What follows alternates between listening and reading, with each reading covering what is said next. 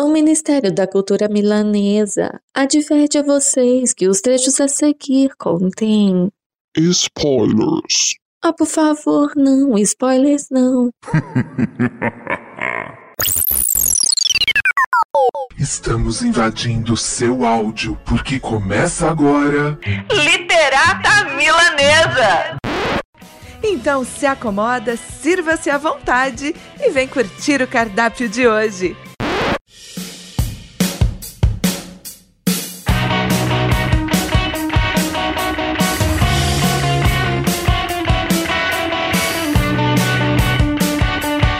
Boa noite, literatos e milaneses. Sejam muito bem-vindos a mais essa mesa posta cheia de ingredientes especiais para entreter vocês. Eu sou Infinity e me acompanhando neste banquete estão Tati Klebs. Hello, cinematográficos a todos. Muito feliz de estar aqui hoje nesse podcast. Rômulo Barão. Pô, não dá pra ganhar da Tati na introdução, não. Vou falar, fala aí só. E aí, galera, fala aí só. E a nossa convidada mais do que especial, Júlia Maisman. Seja muito bem-vinda. Oi, gente. Ai, tô tão feliz. Eu tava esperando esse momento, assim, de gravar com vocês. Ai, que delícia! Ah, que coisa boa de saber. E é a primeira que a gente não tem que pagar pra falar isso, né, cara? Achei bom maneiro. Obrigada, gente, por chamarem. Tô, tô animada de estar aqui. E, gente, antes da gente começar, não podemos deixar passar em branco que nós temos os recadinhos. E eu vou passar essa bola e deixá-la solta aqui. Opa, opa, deixa os recadinhos comigo, hein? Gente, nós não temos programação 24 horas por dia no Cultura, porque não é para você ficar 24 horas por dia preso a nenhuma rede social, hein? Então vamos curtir, vamos ver um sol, vamos abraçar quem a gente gosta, vamos curtir uma vida offline também. Mas quando quiser consumir um produto saboroso de qualidade cultural, senta aqui com a gente. Então, essa semana a gente teve Drops Cecília Meirelles, nós tivemos nas semanas passadas a Casa Açougue, Carandiru, autopublicação. Então o Drops ele é um, uma cultura rapidinha ali, uma curiosidade muito rápida na voz de Tati Klebs, né, essa voz maravilhosa. Nós tivemos uma live quarta-feira que está salvo na GTV, eu e o Infinity, é, respondendo perguntas sobre cultura. Então, como cultura agora está muito grande, a galera pode ter dúvida de uma coisa ou outra, a gente respondeu um monte de coisa bacana, é, até para nutrir a gente. É essencial que a gente saiba o que vocês estão sentindo sobre isso. Lucas Veiga no nosso podcast Literata Milanesa. Se você perdeu, tá lá. Domingo passado teve Café com RPG, com R. Mendonça Venâncio, episódio 6. Então, ó, se preparem. Domingo agora teremos é, Pseuda Milanesa, o episódio 2 desse programa que une música, cinema, literatura. Então, não percam também. E salvo no nosso GTV, Renata R. Correia, para você poder curtir. A gente teve Sani Maza na edição número 1 um do Pseuda Milanesa.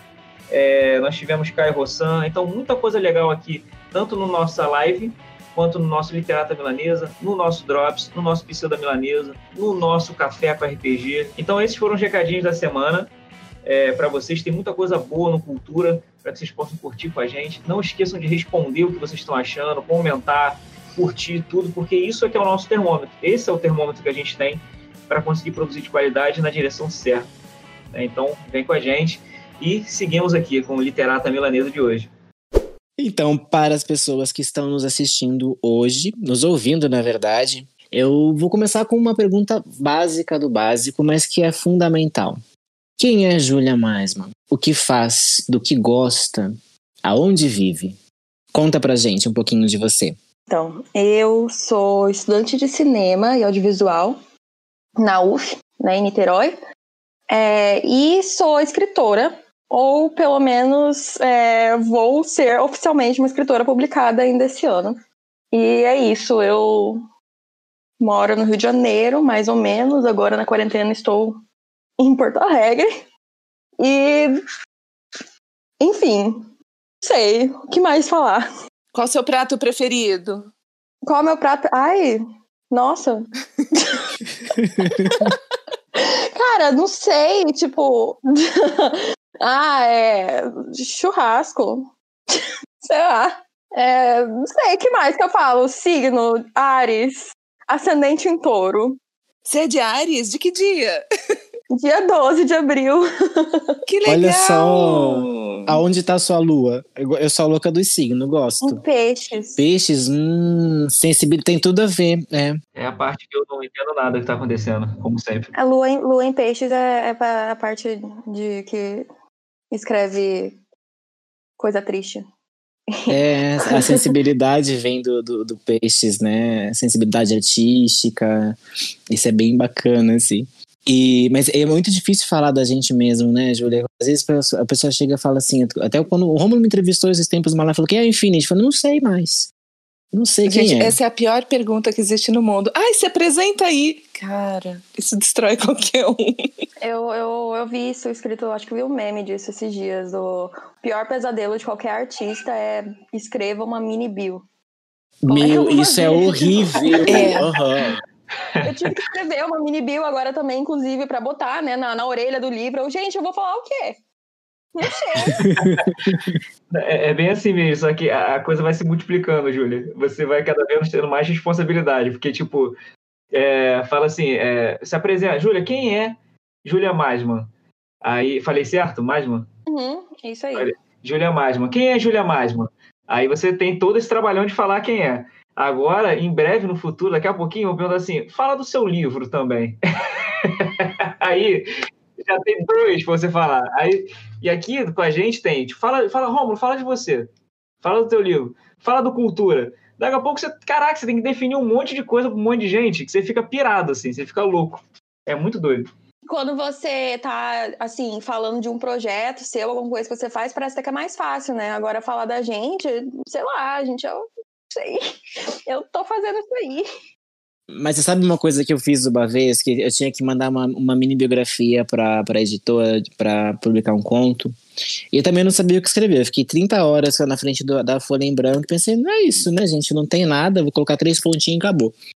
Aí eu falei pra uma amiga minha, falei, escreve uma mini biografia minha. Falou, o que, que você fez? Fiz isso, isso, isso. Ela escreveu. Aí eu li aquilo e falei, amiga, não, não sou tudo isso daí não, cara. Parece que eu acabei de ganhar um Nobel de Literatura, sabe? Aí também não adiantou porque a biografia que ela escreveu pra mim não era o como eu me via. Então não, não adianta, a gente tem que se esforçar aí. Mas é difícil, é difícil falar sobre si Posso mesmo. falar uma coisa? Pode. A primeira vez que eu fui fazer uma mini biografia, eu fiz um resumo de currículo. Foi horrível. Me devolveram falando: olha, ficou muito bom, mas a gente não quer o seu currículo, tá? A gente quer saber de você. Proativa, trabalho em equipe, gosto de trazer benefício para a empresa.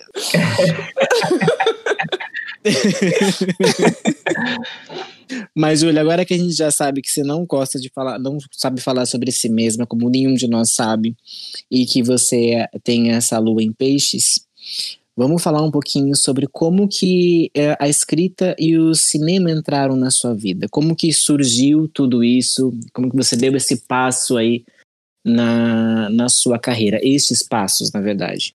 Enfim, contar aqui um pouco de como eu comecei a escrever. E, Enfim, cinema e etc. É, eu fazia balé desde criança, né? Desde, tipo, dois anos de idade. Era eu e minha, eu e minha irmã, gente fazia balé. Só que, o que acontecia? É, tinha apresentação de balé, que tinha as danças, e entre as danças tinha sempre um teatrinho, né? E aí, minha irmã, ela queria ser. A gente cresceu, minha irmã tava se tornando uma bailarina incrível, maravilhosa, tava querendo virar profissional. Já eu tava, eu gostava muito mais da parte do teatrinho, porque eu gostava de, de da possibilidade de, tipo, me meter no roteiro mesmo. Só que eu não sabia o que era roteiro, né? Pra mim era tipo assim, a gente montava o que, que ia ser o teatrinho do, do balé e tal.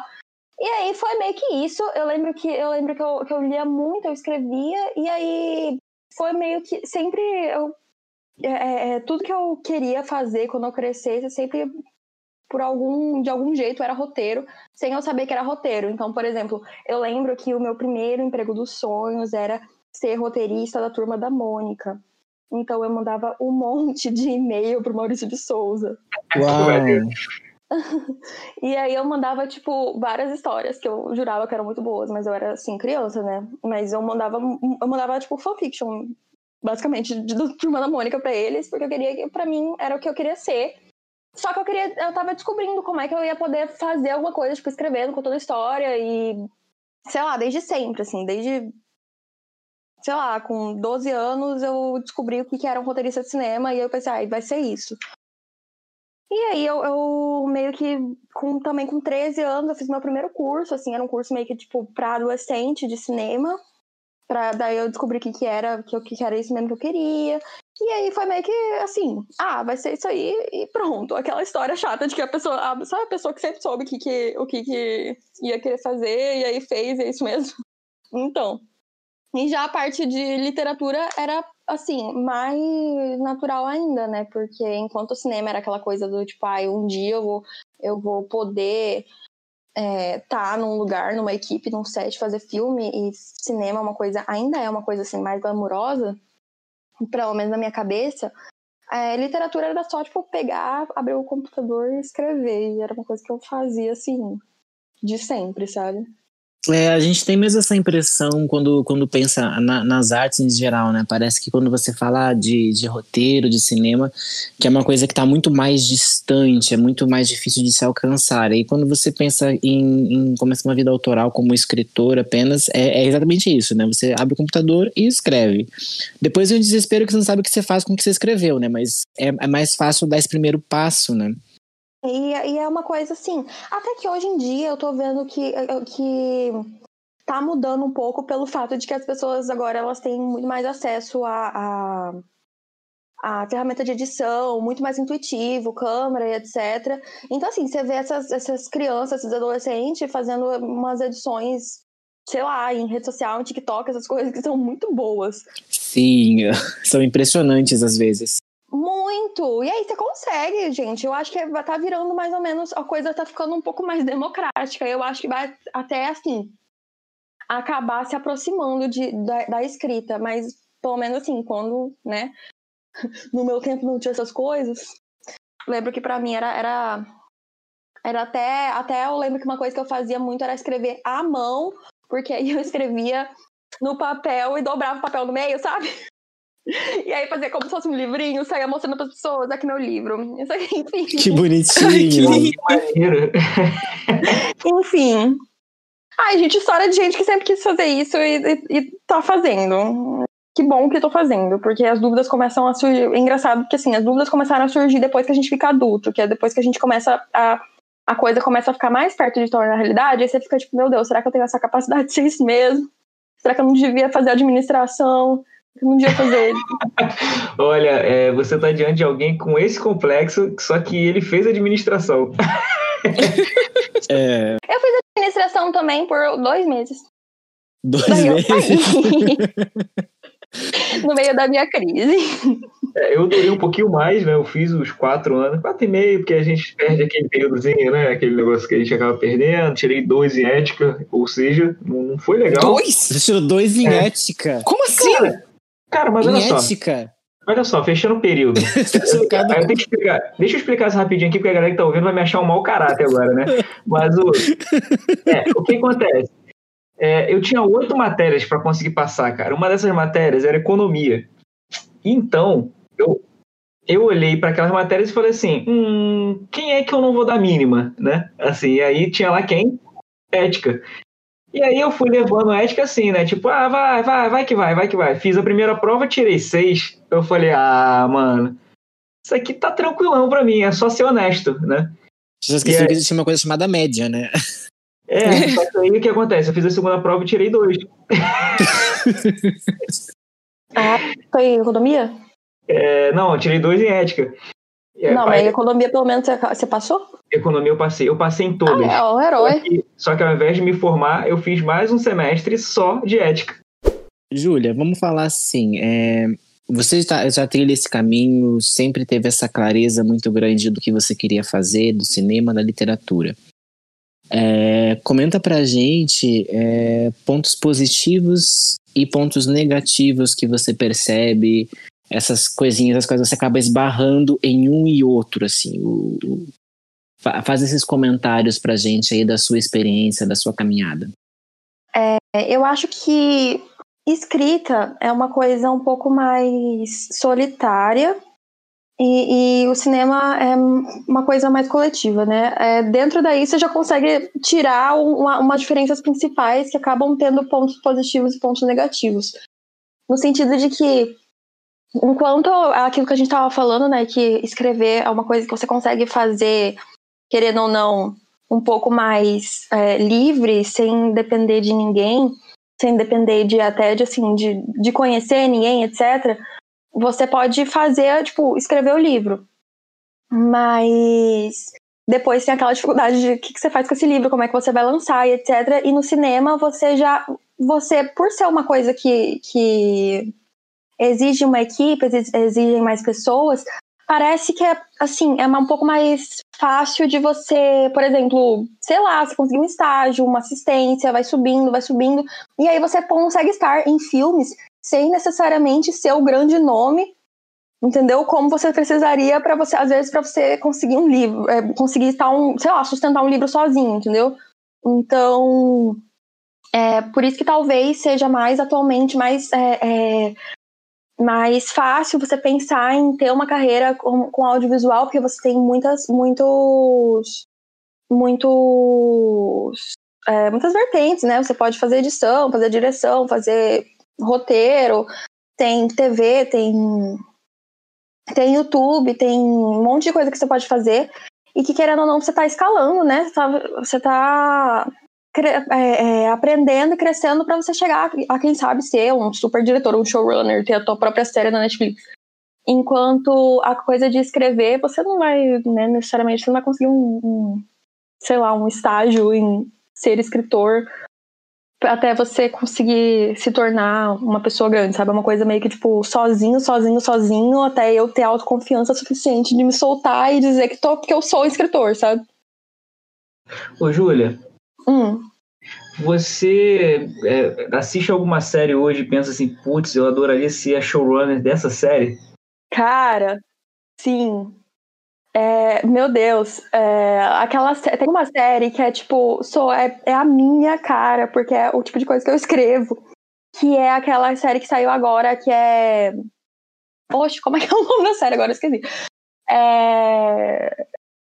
Quem nunca. É... Eu Nunca. Aquela série Eu Nunca, aquela série de, de, de high school. Sim, ela é ótima. Assisti Meu um dia. Meu Deus, eu também. Eu maratonei essa série e sem brincadeira, umas três pessoas me mandaram mensagem, tipo, meio que no mesmo dia, falando: essa série é a sua cara, eu vejo você escrevendo essa série.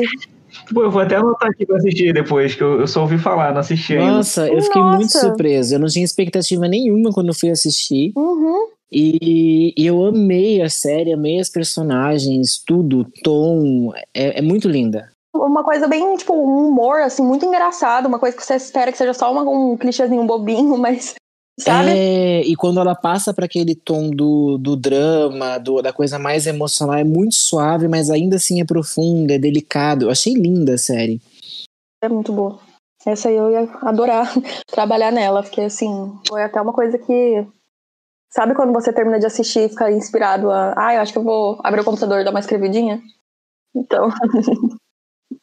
E me diga uma coisa, é, o que, que você acha das adaptações literárias para o cinema? Na sua opinião, elas costumam dar certo? Sim? Não? Se sim, quais são os seus favoritos ou os que você não indicaria para ninguém assistir? Olha, eu acho que assim, tem um, um. Eu até me corrijam se alguém aí soubesse dado, mas eu tinha visto uma coisa de que é, pelo menos assim, Hollywood eram dois terços dos roteiros eram adaptados. É, seja de lendas ou livros ou videogame ou enfim. Então assim, muita coisa que a gente assiste é adaptado, né? E a gente às vezes nem sabe. Então É eu muita acho que- coisa. Não, tinha, não É. tinha conhecimento disso, não. Sim, é muita, muita coisa. E assim, é, eu acho que, uma, que o fato de ser uma adaptação ou não, não, não é definitivo para você dizer se, a, se, a, se o filme vai ser bom ou não, porque é muito diferente. São formas muito diferentes de você contar a história. A mesma coisa que você pegar, sei lá, um, um filme do Eduardo e Mônica, que, né? Que é tipo um filme de uma música. Sabe, tipo, ai, pode sair um bom filme de uma música, pode sair um bom filme de um caso real, sabe? São, são, são formatos muito diferentes. E são jeitos, jeitos muito diferentes também de você pensar uma história. Então eu, eu sou super a favor. E eu acho que quando a história é boa, ela consegue ser contada de tudo que é jeito. Então, um dos meus livros, é um dos meus filmes preferidos da vida é, é, veio de um livro que é A Grande Aposta. Que é aquele. Hum, é muito bom. Eu amo esse filme de paixão. É, tô tentando pensar em algum, alguma adaptação de livro que eu tenha achado horrível. Gente, não sei. Eu, sinceramente, por exemplo, por exemplo, Crepúsculo, gosto muito mais do filme do que do livro.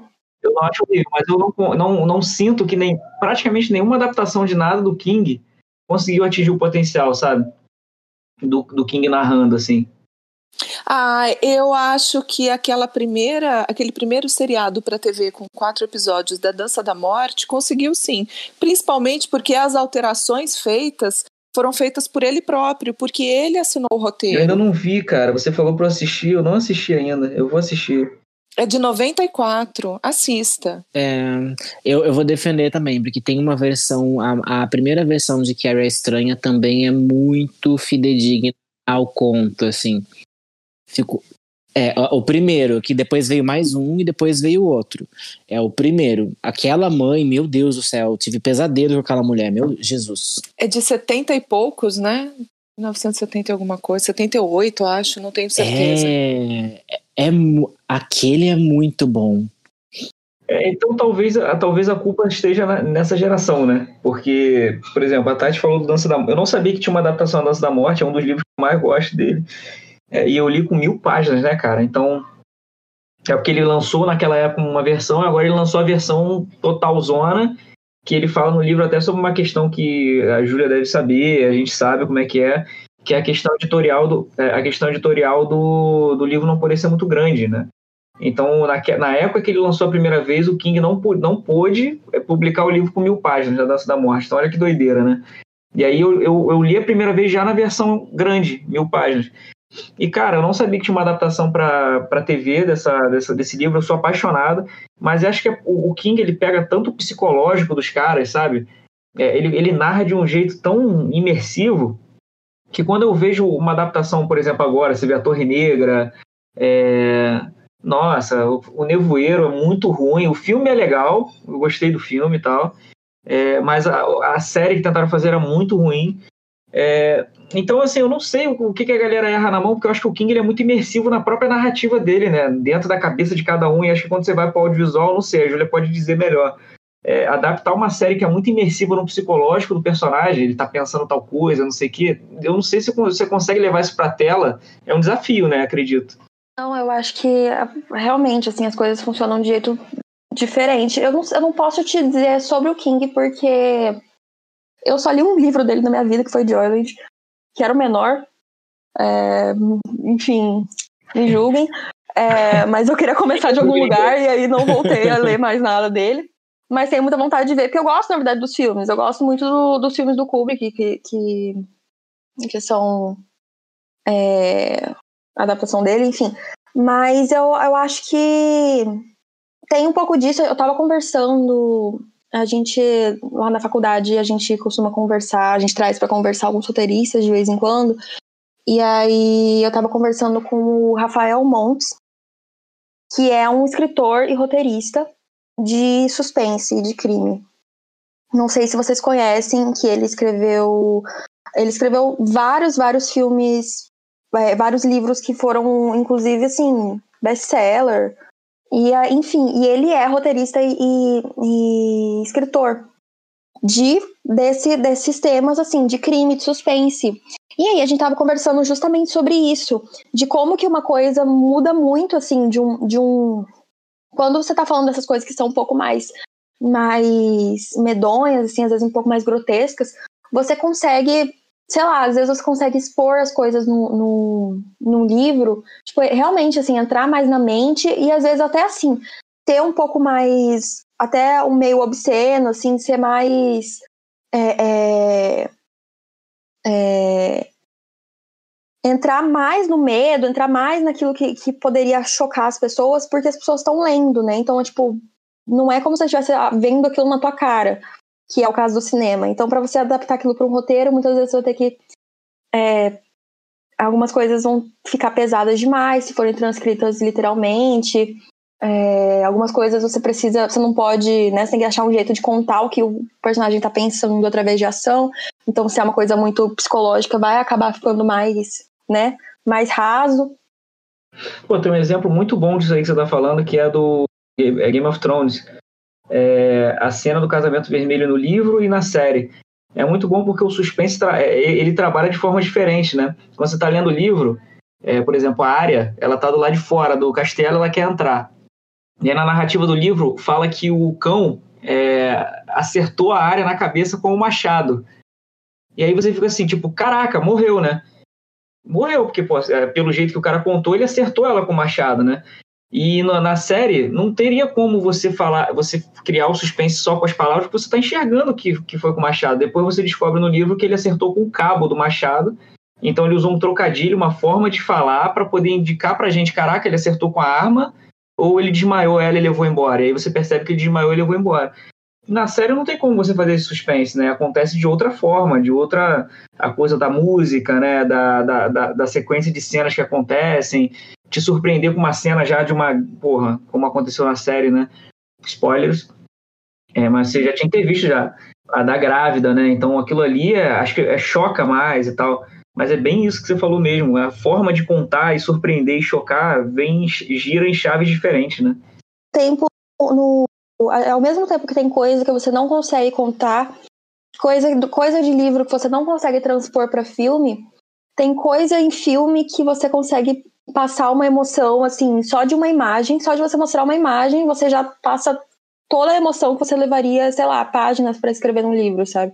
E aí por isso que eu acho que assim, não tem como você botar numa hierarquia. Eu acho que são só, assim, linguagens diferentes mesmo, mas tem como você contar a história de um jeito, do melhor jeito possível, sabe? Só que diferente, assim. E continuando no mesmo segmento, uh, eu queria fazer uma pergunta que eu acho que ainda muita gente tem dúvida sobre isso ou acaba não sabendo direito quais são as principais diferenças. Você podia explicar um pouquinho para a gente é, quais são as diferenças entre roteiro adaptado e roteiro original? Então, o, o, roteiro original é quando você tem uma ideia da tua cabeça, ou então, sei lá, você pega a ideia da cabeça do, de alguém que vai pedir para você escrever esse roteiro para ela, né? Então é um, um, uma história que realmente nunca foi contada antes. É... Já um roteiro adaptado é um roteiro adaptado de alguma outra obra. Então pode ser de um livro, pode ser de, um, de um, uma série, pode ser de um videogame, de um de uma música, enfim, desde que seja uma história que você esteja passando de um formato, né, para o formato de filme, ou para o formato, enfim, se for um roteiro de, de filme, no caso, se for um roteiro de série, está passando de um formato, sei lá, de livro para série. E é aquilo, né, que eu tava falando no começo, a maioria, gente, né, são muitos dos, dos filmes que a gente vê, muitos roteiros que a gente vê são adaptados. Porque, querendo ou não, é, é, você ter a história é só o começo. Agora, como que você vai contar ela? Você pode fazer coisas incríveis como coisas horríveis com a mesma história. Eu achei assim sensacionais as postagens que você deixou lá nos destaques do seu Insta falando sobre estereótipos. Achei incríveis. E é muito interessante é, quando a gente para para pensar que as pessoas consomem isso o tempo todo, tanto no cinema quanto na literatura, e não percebem, né, que na realidade elas estão consumindo estereótipos o tempo todo. Cara, será que essa massificação de estereótipos não acaba influenciando de uma forma que a gente não tenha consciência na sociedade em si? Porque tem muita coisa que a gente fala, que a gente ouve outros falarem, e que você pensa, poxa, mas de onde surgiu isso? Então, eu acho muito. Será que existe essa relação? Uhum. Eu acho que assim, é, é, inclusive, ai, muito obrigada, que bom que você gostou do, dos stories. Eu comecei a fazer, a falar daquilo, falar, comecei a falar, assim, de do nada, assim, eu resolvi, ah, eu acho que eu quero falar disso, justamente porque eu achava que é papel da gente que estuda cinema, que faz, que sabe, que, que estuda literatura, enfim, que está mais envolvido com isso, é, de apontar algumas coisas que às vezes as pessoas não enxergam. Então, assim, alguns alguns estereótipos mesmo, algumas coisas que são nocivos, porque a gente só consome, às vezes você só tá é aquela coisa do tipo assim, a piada é engraçada até você perceber o preconceito por trás dela e aí de repente você não consegue mais rir dela. Mas se alguém, se você nunca soubesse que ela que tinha preconceito, você ia continuar rindo. Então assim, é, é, eu falo muito de, de feminismo nesse sentido, né? Então alguns papéis é, alguns papéis de personagens femininas que ficam extremamente estereotipados por serem ou ah, a femme fatale, que é tipo aquela que é é, vista como a malvada porque ela é super sensual e aí ela vai. Sei lá, o, o traço de, de vilã dela é o fato dela atrair homens, entendeu? Como se a sexualidade da mulher fosse uma coisa ruim. Enfim, tem, tem questão de, de é, homossexualidade também, como ela é retratada, é, é, várias coisas assim que eu acho que a gente tem que, que, a gente tem que olhar mais para isso de uma forma crítica, até porque sim, a gente aprende meio que a ver o mundo pelas coisas que a gente assiste, pelas coisas que a gente lê, né? Então, tal muita coisa do que a gente tem de até de preconceito e de imagem que a, tem, que a gente tem da gente mesmo, do que a gente quer ser, do que a gente do lugar da gente no mundo, é o que a gente assiste, né, na TV, aquilo que a gente vê de representatividade, ah, a gente precisa de mais protagonistas negros, a gente precisa de mais protagonistas LGBT, porque aí as pessoas né, vão se identificar como protagonistas, as pessoas que estão assim. É, é, e da mesma, por outro lado, a gente que tem que, que faz a história, né, que faz o filme, tem que estar tá entendendo o, o, nosso papel, né, nisso, de parar de fazer coisa personagem que vai deturpar a noção de mundo das pessoas. Então vamos parar de fazer personagem feminina que sei lá, que a função dela é simplesmente ser um prêmio. Ou então personagem feminina que, que ela é malvada porque. Ou então, sei lá, a personagem feminina do terror que vai morrer só porque ela fez sexo e aí a virgem vai sobreviver até o final, sabe? Esse tipo de coisa. isso, isso não existe, né, cara? É, em alguns momentos, da minha vida, quando eu estava assistindo uma série ou apreciando alguma coisa de obra assim, eu vi alguns momentos em que a bola ficou quicando para a personagem feminina assumir o protagonismo, cara. Cara, a, a narrativa, a, o histórico da personagem, tava tudo ali para que ela assumisse o protagonismo, cara. Mesmo assim, ou o antagonismo mesmo. Aquela grande vilã que a gente fala assim, porra, isso é vilã, hein? Cara, é, é, tava tudo quicando na frente dela. Só que por uma questão de roteiro ou qualquer coisa, é, os caras falaram assim, opa, puxa para baixo. E uma série que eu tenho como exemplo para dar é uma série que, olha, é, é até sacanagem falar dessa série porque ela, ela abriu muita porta e eu gosto muito dela. Então, se lançar sete temporadas, eu vou ver mais sete temporadas, que é 3%. É, do Netflix, porque, pô, uma série brasileira falando de, de uma distopia, sabe? É, os caras foram muito audaciosos e tal. Mas tem uma uma, uma parte, acho que eu tô até procurando aqui o nome da personagem eu esqueci, que é a Glória, a personagem da Cynthia Senek que faz. Cara, ela veio da. Ela veio da. da é, no núcleo po pobre da série, né? Aquela galera lá que fica lá amontoada e tal. E tem uma cena linda da história dela que tem uma música que, que aumenta para ela, onde ela chama o povo daquele lugar fala assim, vamos lá, vamos acabar com eles, não sei o que e tal. E ela faz um discurso maravilhoso e ela vai para dentro de todo mundo, aí chama aquela galera, todo mundo junto com ela, e aquela música batendo tipo hino. Eu falei, pô, mano, que maneiro. Ela tava agindo como antagonista nesse caso, né? Porque ela ia destruir lá o, o núcleo bom da coisa toda. Só que acontece, quando ela chega lá, existe um outro protagonista que tem um histórico de ser de uma família nobre, e teoricamente por isso ele a série sempre quer colocar ele como se ele fosse um líder, e aí, automaticamente, a música que tocou para ela virou dele e ela foi apagada completamente de opinião, de, de cenas, de tudo. Ela trouxe a galera, ela fez, ela inflamou, ela criou tudo, mas como o roteiro falou assim, não, esse cara aqui é de uma família nobre, então ele tem que liderar. E aí ela virou uma capanga do cara, sabe? Isso me incomodou bastante. Sim, isso é muito. E, e a gente vê muito isso do, dos personagens é, eles querem colocar, às vezes, representatividade, né? No. Sei lá, às vezes para cumprir cota, entre aspas.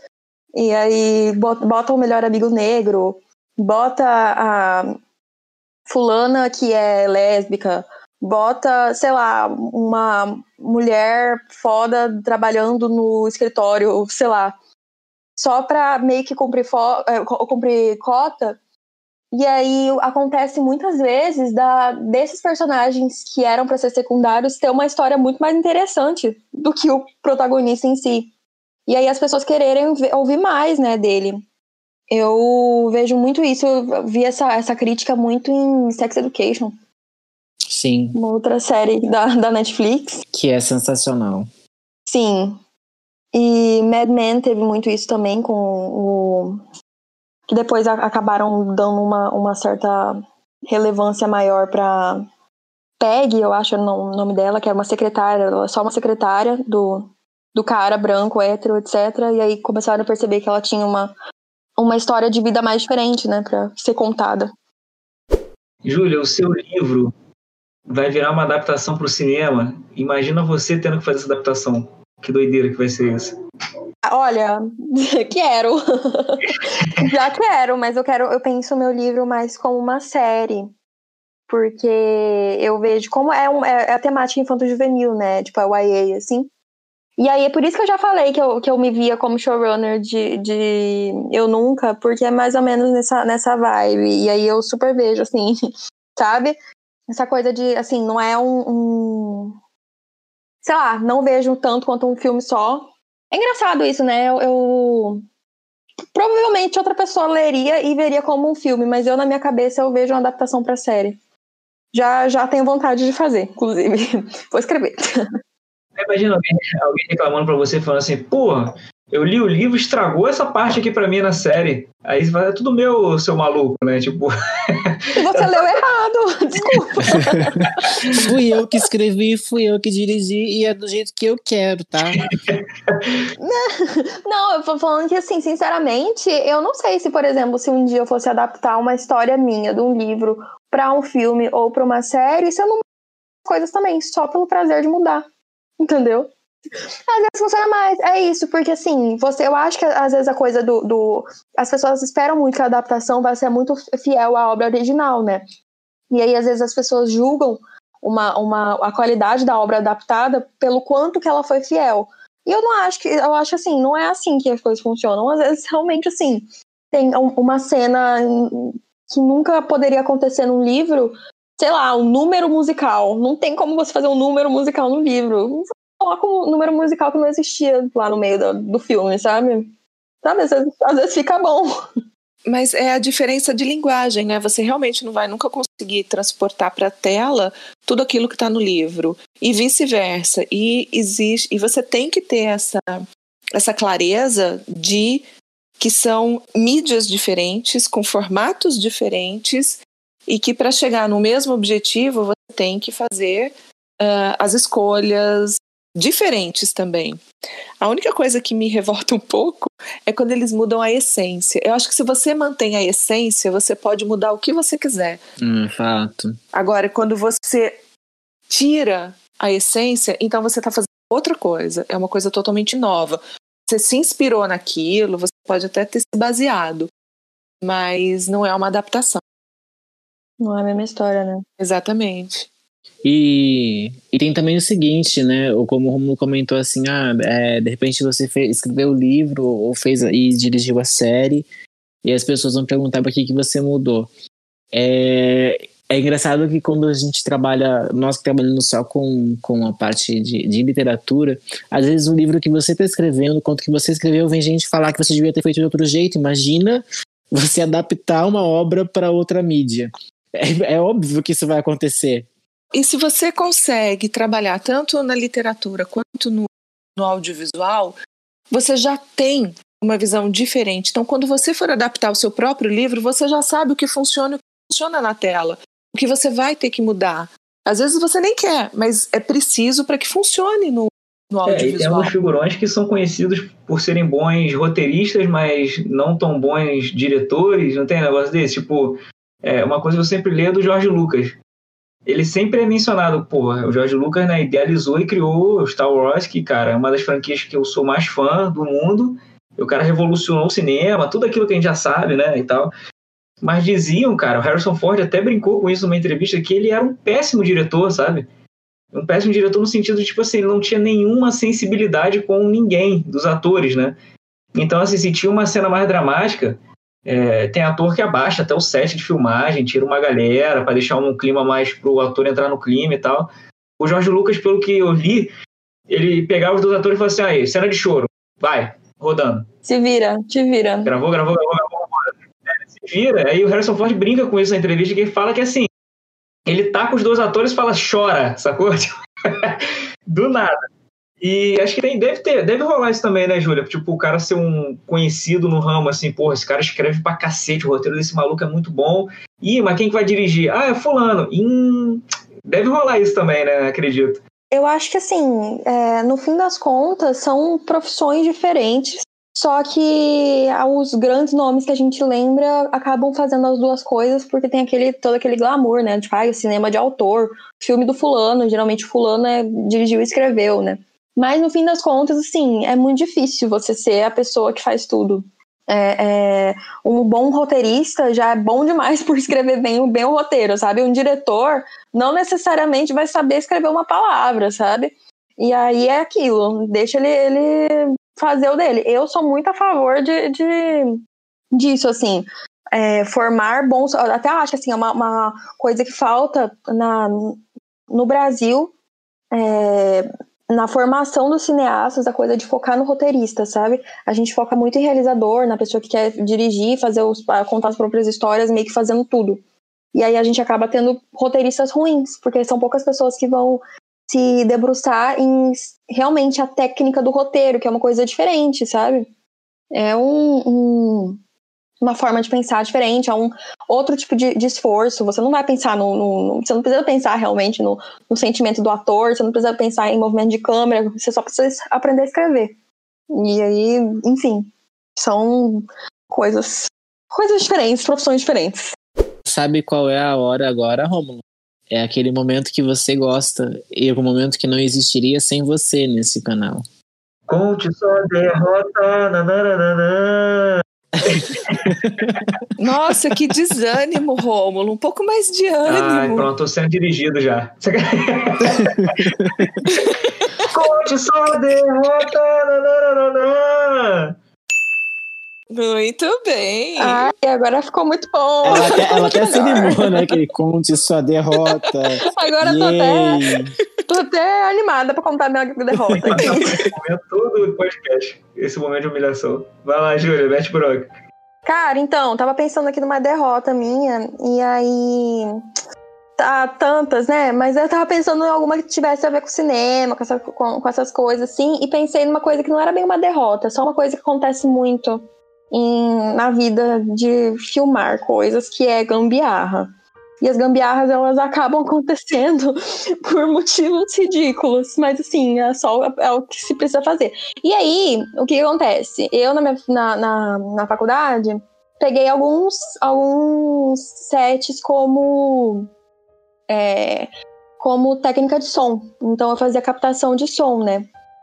E aí, esse é prime o primeiro filme que eu ia pegar como diretora, né? Os outros eu tava pegando assistência, e eu só, tipo, fazia o que a galera, os veteranos me mandavam. Primeira vez que eu, que eu, que eu tô lá é, sozinha, assim. Aí tava até um calor meu, 100% confiando em mim, então eu tinha que mandar bem, né? Acontece que chegou chegou o, o, o ônibusinho com os equipamentos que a gente tinha alugado e eu não sei o que aconteceu, que a produção me odiava, que esqueceram, simplesmente esqueceram o cabo do boom, que é o aquele microfone. Sabe aquele microfone que é uma varona? E esse é famoso por, ser, por estar envolvido em tretas, em tretas de produção, porque. Nossa, não, eu escuto tudo. Eu escuto. É, gente flertando, ator no banheiro, escuta tudo. A gente escuta tudo. Enfim, é, é, todas as fofocas, gente brigando. Mas, a, mas enfim, esqueceram o, a vara, né? Chama Varabum. Esqueceram a Varabum. E, E iam gravar, e era de madrugada, não tinha como sair para não, não tinha como sair para pegar uma varabum em, em lugar nenhum. E aí eu desesperada, não podia, né, demonstrar que eu era uma, uma iniciante, minha primeira vez. e aí. e aí, onde que a gente tava gravando? O set era numa pizzaria.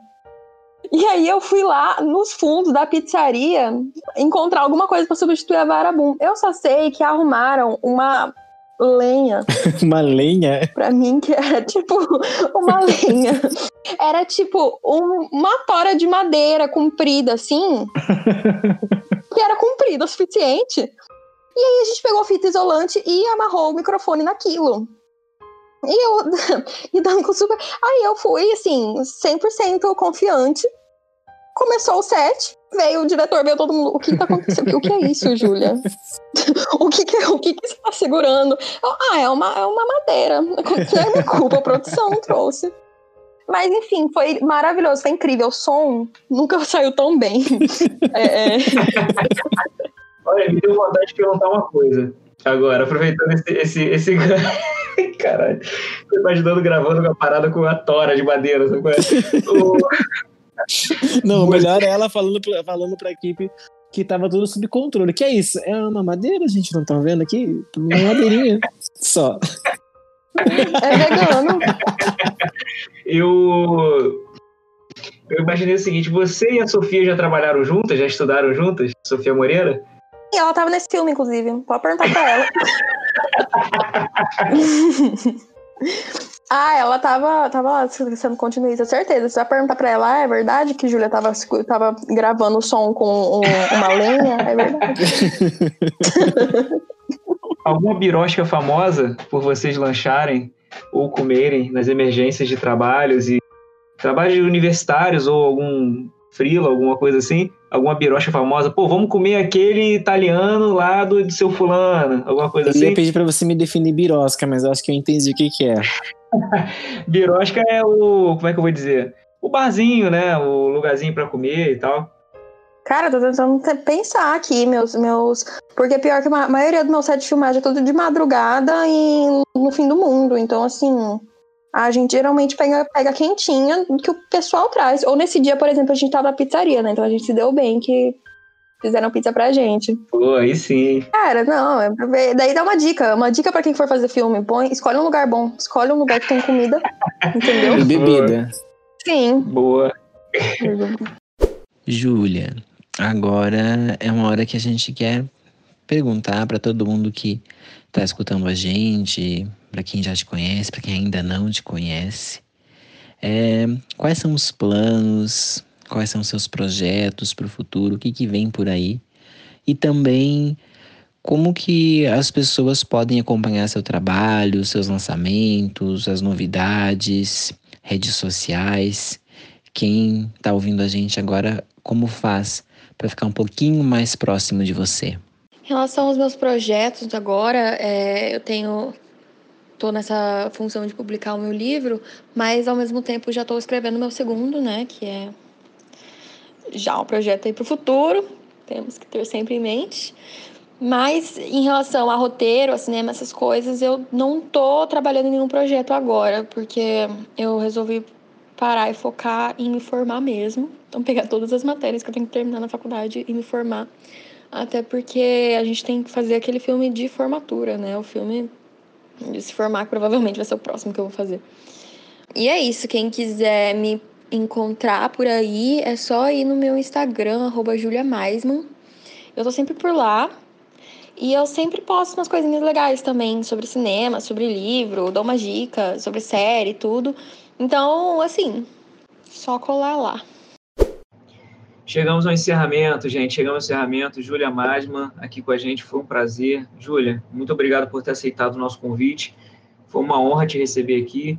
E obrigado a vocês que assistem a gente porque sem vocês não existiria cultura, não existiria literatura milanesa. Então, obrigado por essa força aí. Valeu, até a próxima, galera. Tchau, tchau. Gente, muito, muito, muito obrigada de novo por me convidarem. Tá sendo muito legal. É, foi muito legal conhecer vocês e esse papo foi muito divertido. Então, obrigada, Romulo, obrigada, Tati, obrigada, Infinity. E sempre que puderem, apareçam e me chamem, que eu vou adorar sempre participar. E obrigada por todo mundo que escutou também. É isso aí, gente. Tchau, tchau. Eu acho que os arrobas ficaram comigo, né? Júlia, muito obrigada de coração. Amei o nosso bate-papo. Meninos, ó, e muitos coraçõezinhos para vocês também. E para você que acompanhou a gente até agora, um mega obrigado também lá do fundo do coração. Hoje eu tô cheia de corações. então vamos lá. Segue a gente nas redes sociais para não perder nenhuma novidade. Vamos à listinha de arrobas agora.